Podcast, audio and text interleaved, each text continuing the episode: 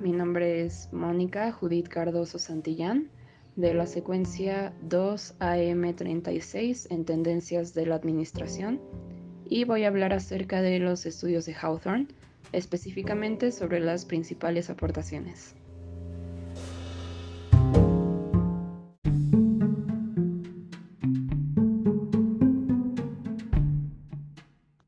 Los estudios de Hawthorne se dividen en cuatro fases. La primera fase enfocada en los estudios sobre la iluminación y cómo ésta afecta en el rendimiento de los operarios. La segunda fase, que se enfoca en estudiar el comportamiento de los operarios con base en las condiciones y métodos de ejecución y supervisión del trabajo. La tercera fase, basada en un programa de entrevistas para así poder determinar la satisfacción e insatisfacción de los operarios.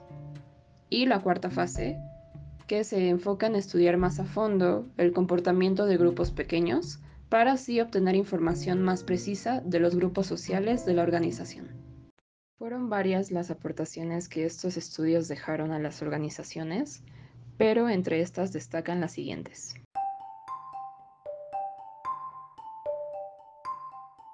La primera sería que los operarios no solo se motivaban por condiciones físicas de los entornos laboral y salarial, sino también por factores psicológicos como el sentido de pertenencia.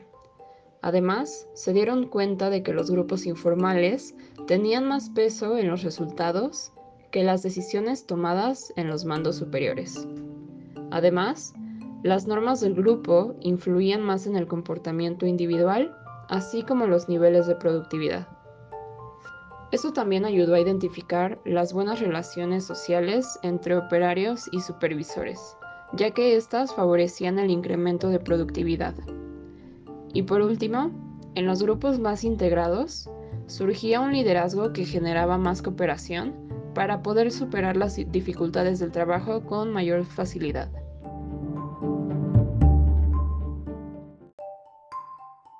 Los investigadores llegaron a la conclusión de que los incrementos de productividad no se deben a factores externos o eventos físicos, sino a una compleja reacción emocional en cadena.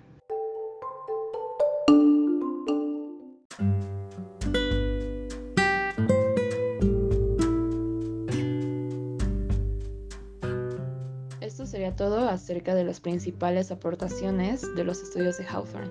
Muchas gracias por su atención, que tengan excelente día.